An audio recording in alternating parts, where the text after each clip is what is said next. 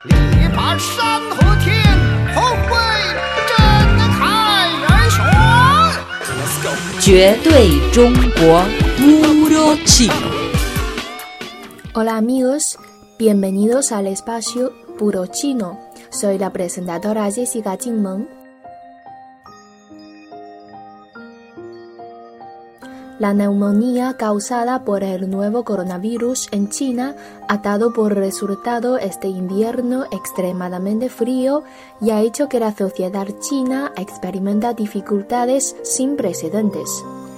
Gracias a los parientes luchadores que están en primera línea, tenemos la plena confianza de ganar la lucha de prevención y control del nuevo coronavirus. Muchos ciudadanos comunes también hacen actos extraordinarios y de buena voluntad para irradiar amor en medio de la contingencia por el virus. La infinita solidaridad y amor está logrando disipar el frío convirtiéndolo en la esperanza de que cuando pase el invierno nos recibirá la primavera. Pues en el programa de hoy les vamos a presentar algunas historias muy bonitas durante esta batalla contra la epidemia.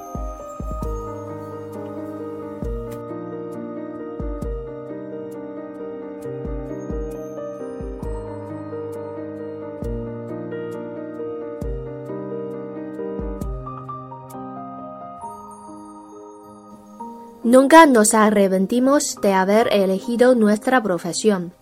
Ella se llama Yang Fa-xu, de 27 años, es policía civil. Él se llama Luo Yunqian, de 28 años, es médico ortopédico. La epidemia es la prioridad y la prevención y el control son responsabilidad de todos. Después del brote de la epidemia, los dos regresaron rápidamente a sus puestos de trabajo para estar en la primera línea de batalla. Su niño de un año solo puede ser cuidado por abuelos y la pareja ocupada solo puede ver a su hijo por llamada vídeo, teniendo en cuenta la posible e imprevista transmisión de virus. Ante la situación epidémica actual, Yang dijo, como un matrimonio compuesto por un médico y una policía, pasamos más tiempo separados que juntos. Tenemos menos tiempo para cuidar nuestra familia, pero nunca nos arrepentimos de haber elegido nuestra profesión. Ante la epidemia, trabajamos codo con codo para contribuir y ganar esta batalla.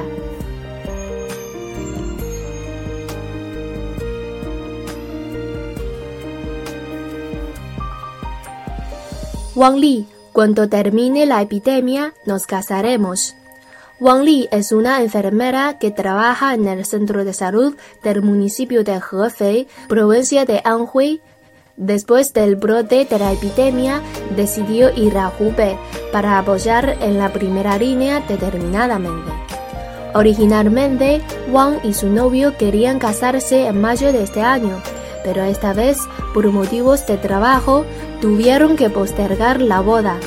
Sus colegas le cortaron el cabello largo y le afeitaron el flequillo de la frente para evitar convertirse en una fuente de infección. Dijo ella, estoy determinada a ir a Wuhan. Hay algunas colegas en el equipo de enfermería que están embarazadas o en licencia de maternidad. Algunas tienen niños pequeños y yo no estoy casada. Soy la persona más adecuada. Antes de la partida, su prometido le dio un fuerte abrazo y le dijo, Lily, debes estar sana y salva. Nos casaremos cuando termine la epidemia. Serás la novia más hermosa. En esta lucha silenciosa, el personal médico que trabaja en primera línea se ha convertido en el grupo de personas más valientes que marcha en una dirección definitiva contra la epidemia. Y algunos otros, aunque no son ángeles de blanco, todavía está en la batalla, corriendo por todos los rincones de la ciudad y abortando desde lo más mínimo. primero el país y luego el hogar. Para luchar contra la nueva cepa del coronavirus en Wuhan, China ha construido el hospital Huoshenshan, montaña del dios del fuego, en 10 días. Una misión imposible se hizo posible gracias al esfuerzo y determinación de los obreros. Luo Mingliang es uno de ellos. Se encargó de la instalación de las particiones entre los cuartos de los enfermos, además del sellado y pegado de las habitaciones. Debido a la premura de tiempo, él y sus compañeros acudieron al sitio de construcción a las 7 de la mañana y trabajaron hasta las 11 de la noche. Comieron tres comidas al día en el sitio de construcción e incluso fueron al baño corriendo. En seis días de trabajo ganó 7.500 yuanes.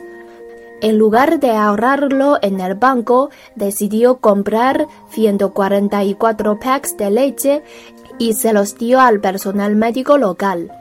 Él dijo, primero el país y luego el hogar. Nuestro país tiene dificultades, cada persona debe hacer algo. La grave para el ser humano es la actitud. De hecho, no creo que haga lo suficiente, sino dista mucho de los otros.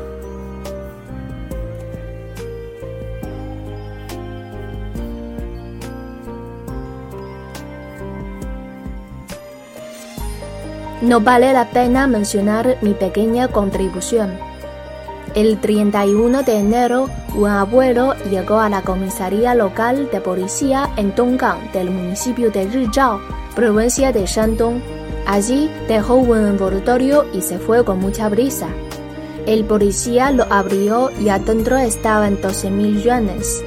Además, había una nota en la que decía enviar con rapidez al Centro para la Prevención y Control de Enfermedades de Wuhan para dar ánimos a los ángeles de blanco, un trocito mío y de los operarios de Tonga. Tras una investigación, descubrieron que este abuelo se llama Yuan Zhaowen, un operario de limpieza cuyo salario mensual es de solo 600 yuanes no solo limpia nuestro medio ambiente, sino que también limpia nuestra alma. Él dijo, el país está en situación difícil y la gente común está obligada moralmente a hacer contribuciones tanto pequeñas como grandes. ¿Por qué no dejé mi nombre? Algunas personas dedicaron sus propias vidas y no vale la pena mencionar mi pequeña contribución. Cuando decía estas palabras, se podía notar la luz y la bondad que fluía en sus ojos.